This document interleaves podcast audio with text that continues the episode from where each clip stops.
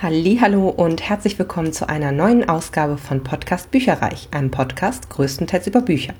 Mein Name ist Dilana und heute erzähle ich euch, was ich im Lesemonat Januar gelesen und gehört habe. Da ist wieder einiges zusammengekommen, worüber ich sehr, sehr glücklich bin. Fangen wir an mit Die Mütter von Britt Bennett ist ein Buch aus dem Rowold Verlag, hatte 318 Seiten und habe ich von meiner Mutter ausgeliehen. Es war nämlich mein Muttertagsgeschenk für sie 2019, ähm, weil ich davon einen amerikanischen Podcast gehört hatte. Hat ihr aber leider nicht ganz gut gefallen.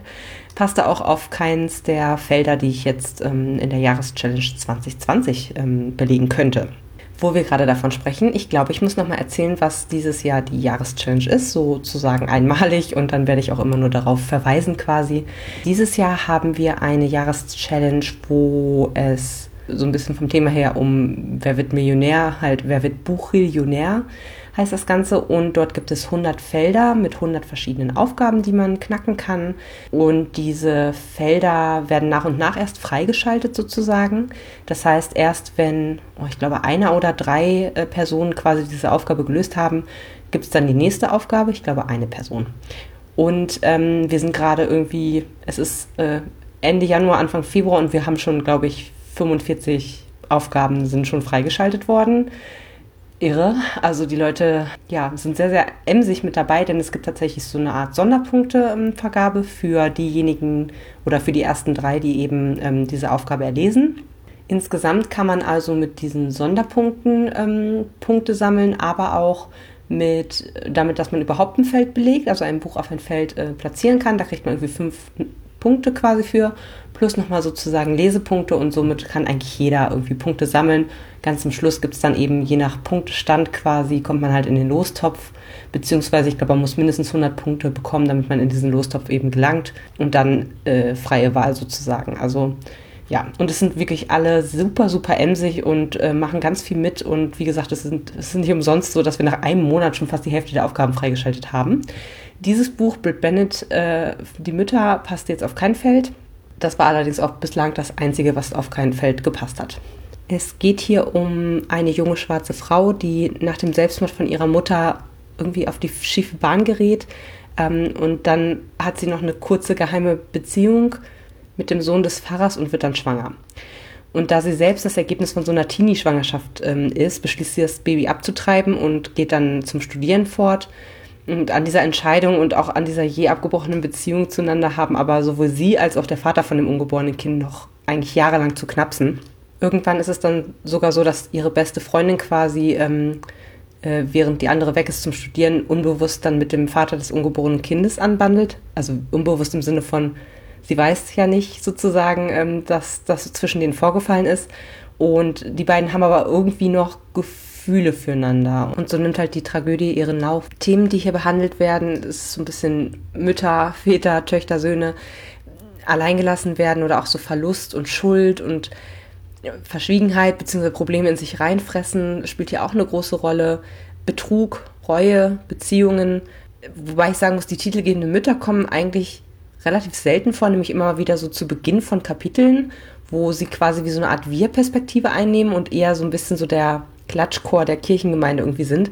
Das hat mir persönlich jetzt nichts gegeben. Ich fand die eher irritierend statt ja, hilfreich oder einordnend oder irgendwie was in die Richtung. Also insgesamt fand ich die Geschichte berührend, aber ich muss sagen, mich hat leider keiner der Charaktere sonderlich gecatcht. Also ich konnte mich mit keinem so richtig identifizieren und deswegen war es für mich eine nette Geschichte, leicht tragisch, realistisch, die ich jetzt aber zum Beispiel auch nicht nochmal lesen müsste und dementsprechend würde ich dem Ganzen drei Sterne geben. Mein erstes Hörbuch dieses Jahr hieß Warum wir laufen von Ronald Reng. Das hatte eine Laufzeit von 6 Stunden und 45 Minuten, war gekürzt und von Andreas Pietschmann gelesen. Der hat das sehr aufgeweckt und auch so ja, dynamisch emotional irgendwie gelesen, was den Sachbuchcharakter aufpeppte. Wobei ich auch sagen muss, das liegt auch mit an der Erzählweise des Autors natürlich, wie es geschrieben war. Der Andreas Pietschmann hat bei Audible 32 Produktionen, zum Beispiel von Carlos Ruiz Safan, Ottfried Preußler und so weiter und so fort. Und dieses Hörbuch passt jetzt auf ähm, Feld 1 der Jahreschallenge und zwar Autorennachname mit vier Buchstaben. Es ist, wie ich schon kurz erwähnt hatte, ein Sachbuch beziehungsweise ähm, eine Mischung aus Sachbuch und persönlicher Story von einem, der nach längerer Laufpause wieder dem Charme des Laufens verfällt. Ähm, der Autor hat, war früher eben Mittelstreckenläufer und fängt jetzt wieder an, als Hobby zu laufen. Das tut ihm sehr gut. Zu Beginn fällt es ihm aber schwer. Es gibt auch einige Verletzungen und in, die, in seine persönliche wieder anfangen, ich fange wieder an zu laufen Story sozusagen, webt er interessante Geschichten von und Interviews mit Persönlichkeiten rund ums Laufen ein. Hm, zum Beispiel erzählt er von einem Arzt, der halt früh das Laufen als Medizin propagierte und besonders halt Frauen im Laufsport förderte. Robert Enkes Frau taucht mit auf, die durch ihre vielen persönlichen ähm, Schicksalsschläge das Laufen quasi sich da quasi krankhaft reingesteigert hat. Also zuerst ist die Tochter gestorben, dann hat sich ja der Ehemann umgebracht, der ja Torhüter in Hannover war. Dann äh, ist ihr Bruder kurz danach irgendwie gestorben und also sie beschreibt ganz gut, wie sie sozusagen so obsessiv mit dem Laufen dann irgendwann geworden ist, dass es schon nicht mehr gut eigentlich war.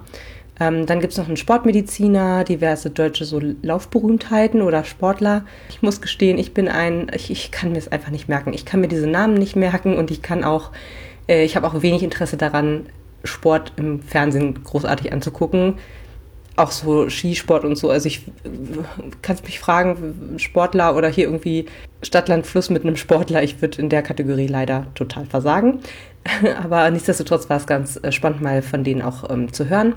Und äh, ja, er schreibt auch über Wettbewerbe, wie man schneller wird, hat auch irgendwie so eine Laktatmessung an der Sportuni mitgemacht. Was für Laufstile gibt es? Was muss man bei der Ernährung beachten? Also so ganz viele, ich sag mal, klassische Themen rund ums Laufen, aber eben mit seiner persönlichen Note und mit so ein bisschen hm, Geschichte drin rein verwebt.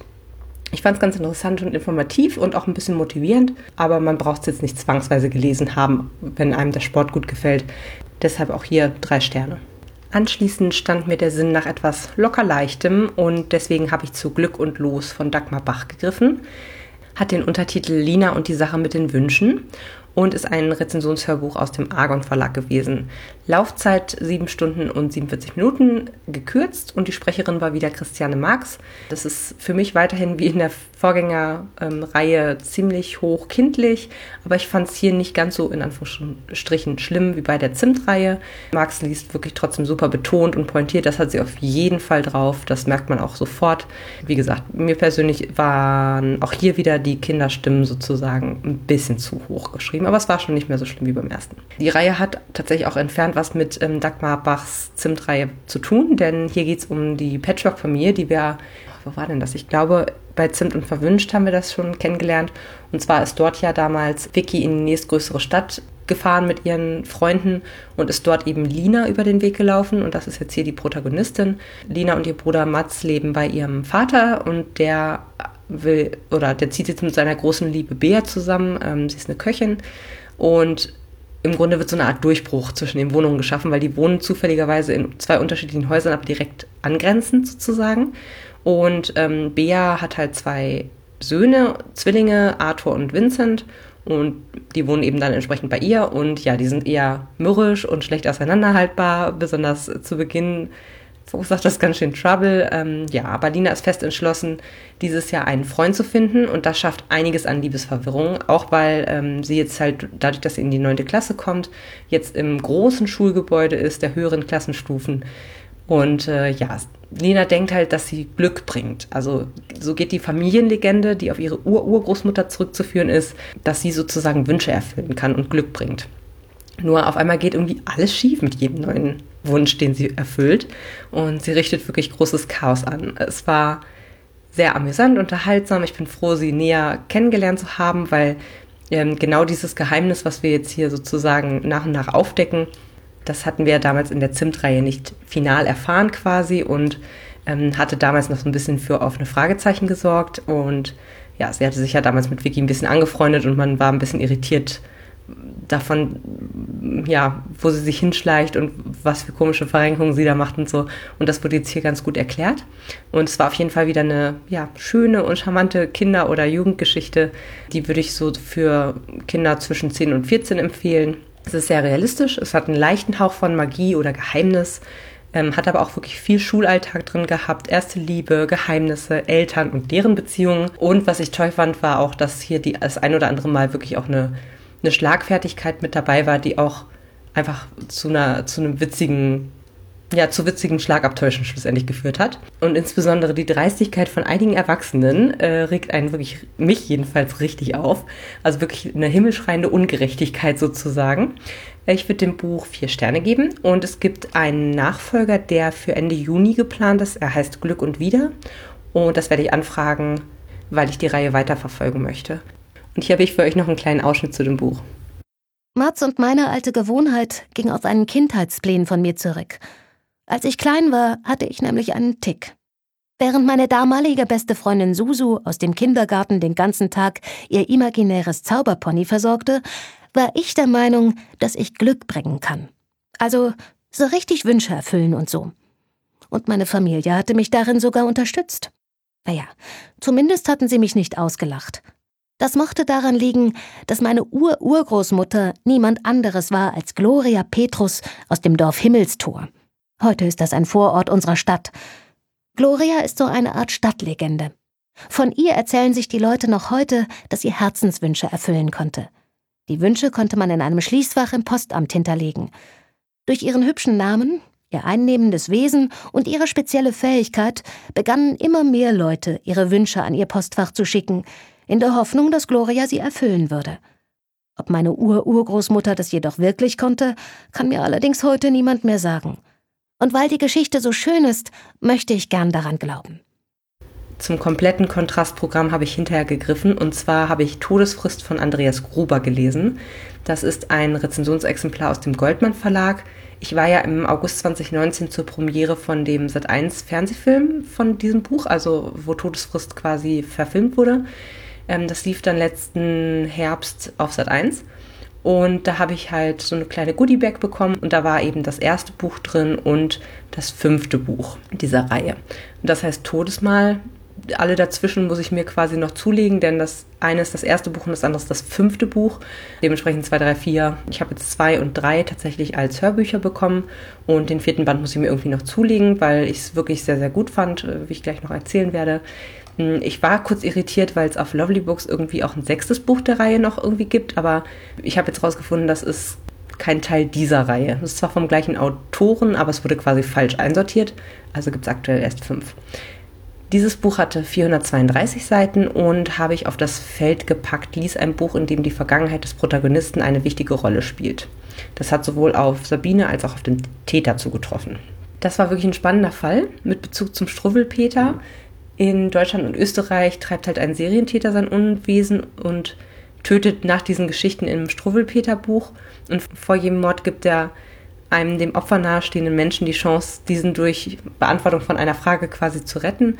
Und eines der Opfer ist eben auch die Mutter der Münchner Ermittlerin Sabine, Sie ist eine sehr ehrgeizige Person und auch Polizistin und ist eben ähm, total entsetzt und lehnt sich auch sehr, sehr weit aus dem Fenster, um eben den Mord an ihrer Mutter aufzuklären und vor allen Dingen auch ihren Vater zu entlasten, der direkt ins Kreuzfeuer gerät. Dabei arbeitet sie mit dem sehr eigenwilligen und misanthropen Profiler zusammen. Und zwar ähm, kommt er aus den Niederlanden und heißt Martin S. Snyder. Die beiden können sich zu Beginn nicht ausstehen, aber dann entsteht irgendwann ein echt gutes Arbeitsverhältnis und äh, einfach ein witziges Miteinander auch mit vielen Schlagabtäuschen und es macht richtig Spaß, den beiden quasi zuzusehen, wie sie sich zusammenraufen.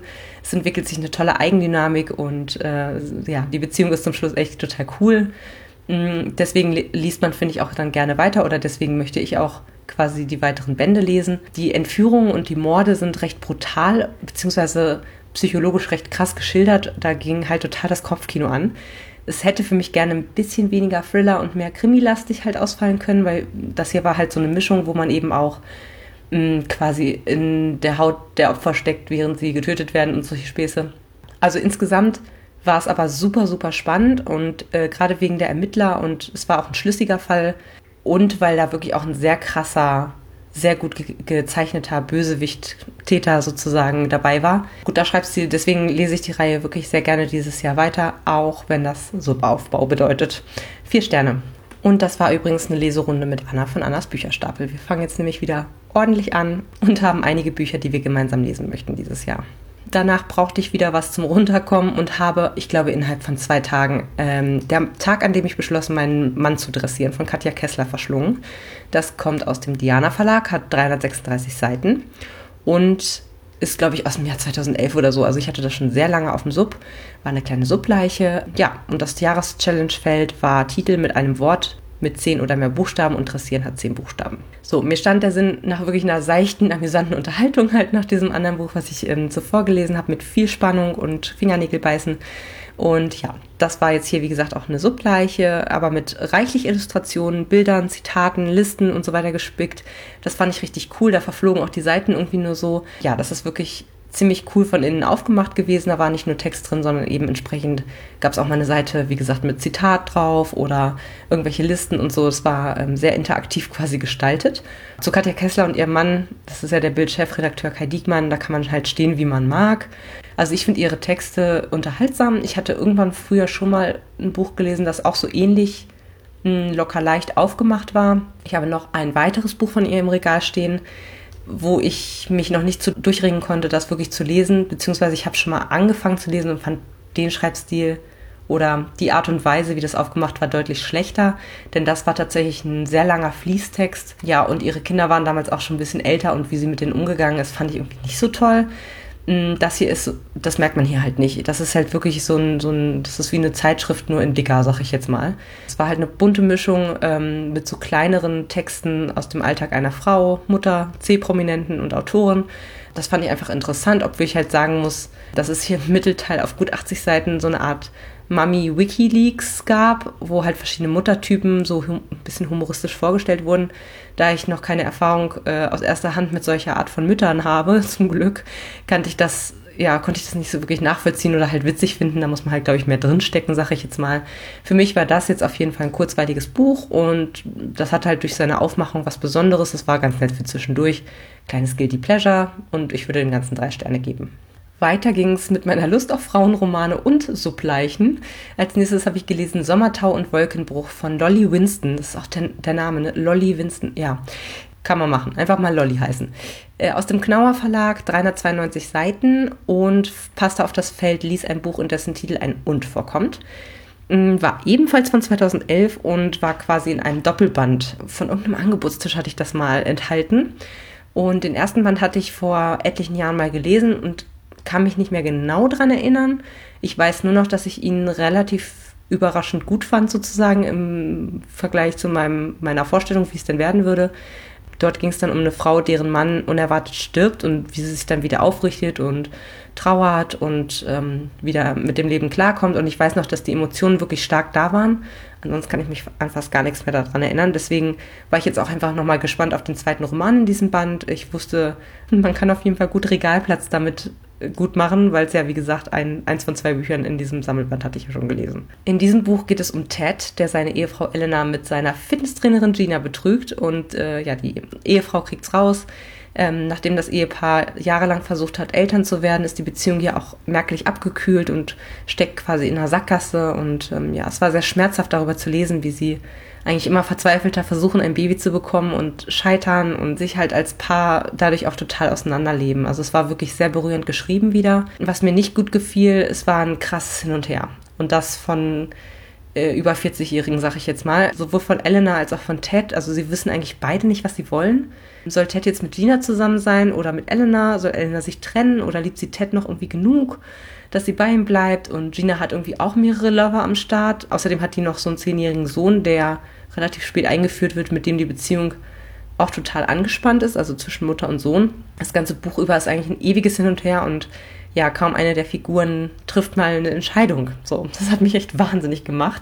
Ja, Eleanors Obsession, ein Baby zu kriegen, fand ich auch immer bedrückender, ehrlich gesagt, weil irgendwann geht sie halt echt über Leichen und das hat mich ziemlich abgeschreckt, ehrlich gesagt ich sag mal so, da habe ich den Ted besser nachvollziehen können, der irgendwann auch gesagt hat, so es reicht jetzt. Ich habe schon genug Talfahrten in, mit meinen Emotionen durchmachen müssen. Ich muss jetzt nicht auf Teufel komm raus unbedingt ein Kind haben, um ein Kind zu haben, sondern vielleicht muss ich auch mal zurückstecken und überlegen, ob das wirklich den Aufwand wert ist und auch den Schmerz, den es verursacht.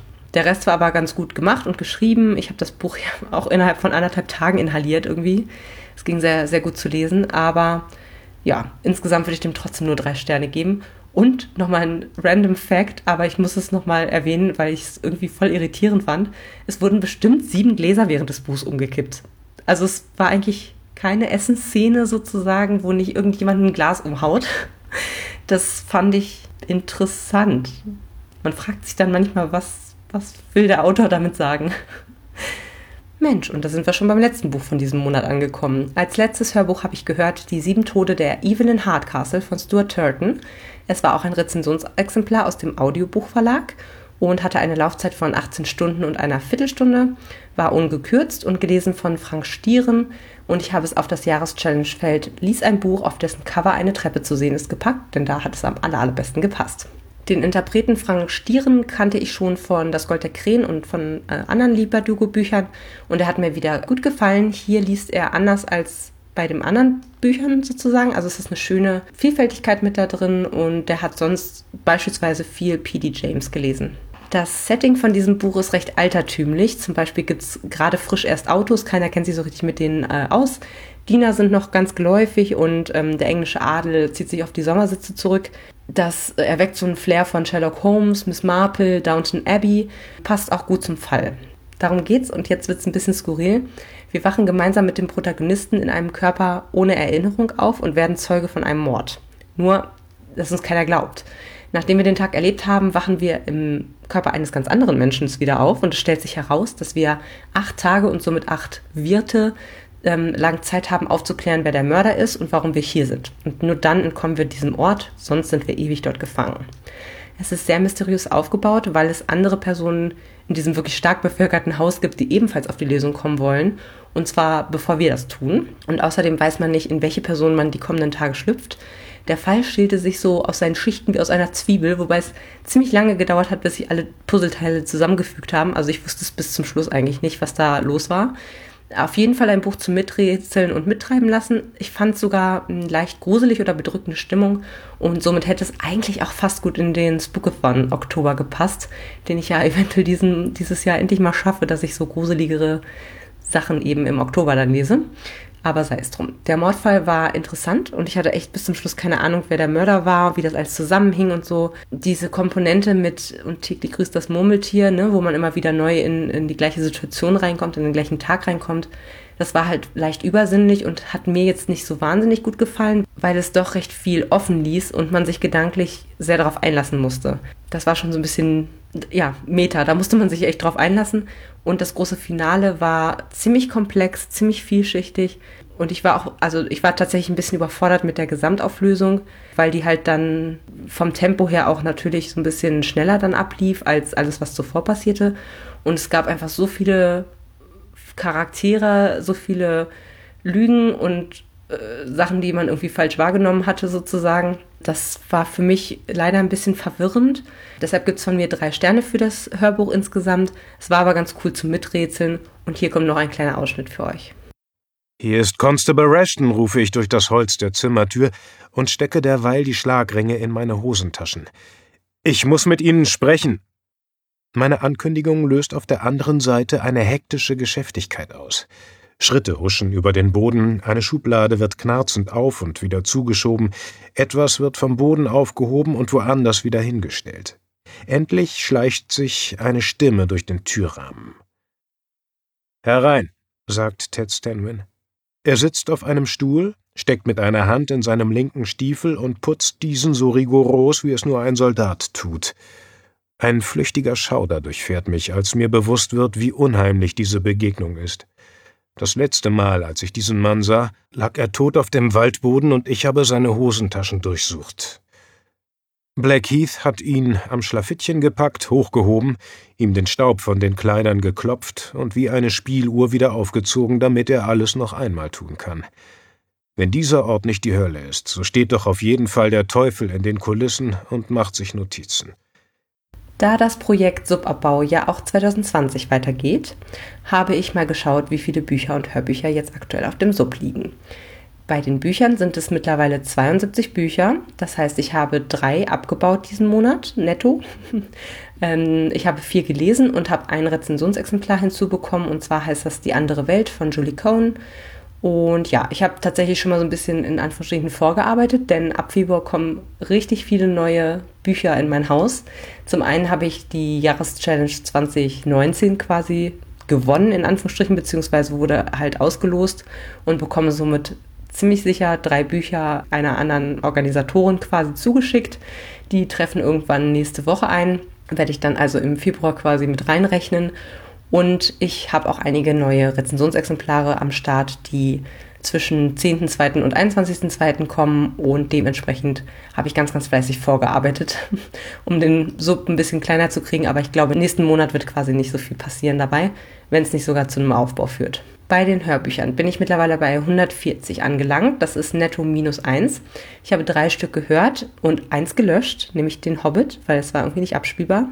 Und dann habe ich drei hinzubekommen. Und zwar Band 2 und 3 von Andreas Gruber von dieser Todesreihe. Das hatte ich ja vorhin schon erwähnt. Und da ich scheinbar bislang ein Hörbuch nicht im Regal einsortiert hatte, was ich aber schon seit Jahren auf meinem Hörbuchsub äh, habe, habe ich das mal korrigiert, denn das werde ich demnächst in einer Leserunde lesen und das ist Lipper Brace The Diviners. Ja, wird nicht direkt im Februar soweit sein, aber halt im Laufe des Jahres werde ich das lesen. Und da darf es natürlich im Regal nicht fehlen. Ich muss sagen, damit bin ich sehr zufrieden. Ich habe wirklich viel gehört und gelesen. So kann das ganze Jahr gerne weitergehen und ich hoffe, es wird nicht allzu krass, dass mein Büchersubabbau stagniert oder rückläufig ist. Das fände ich nicht toll. Aber sonst bin ich mit dem ähm, Lesemonat Januar sehr, sehr zufrieden. Ich hoffe, euch hat es auch wieder Spaß gemacht, einmal zuzuhören, was ich so alles gelesen habe. Und ihr könnt vielleicht das ein oder andere Buch auch für euch auf den Wunschzettel oder auf den Sub tun. Ich wünsche euch einen ganz tollen Lesemonat Februar und bis demnächst. Tschüss! Informationen zu allen Büchern, über die ich heute gesprochen habe, findet ihr auf meiner Website www.bücherreich.net mit UE. Ihr könnt dort oder auf Facebook unter www.facebook.de slash podcastbuicherreich in einem Wort durch mit mir in Kontakt treten. Meine E-Mail-Adresse lautet buicherreich at gmail.com. Wenn ihr diesen Podcast über iTunes abonniert habt, würde ich mich riesig freuen, wenn ihr mir eine 5-Sterne-Bewertung hinterlasst. Dies ist ein privater Buch-Podcast, in dem ich nur meine eigene private Meinung wiedergebe. Wenn mir ein Buch oder Hörbuch kostenlos zur Verfügung gestellt wird, kennzeichne ich es entsprechend auf meiner Website.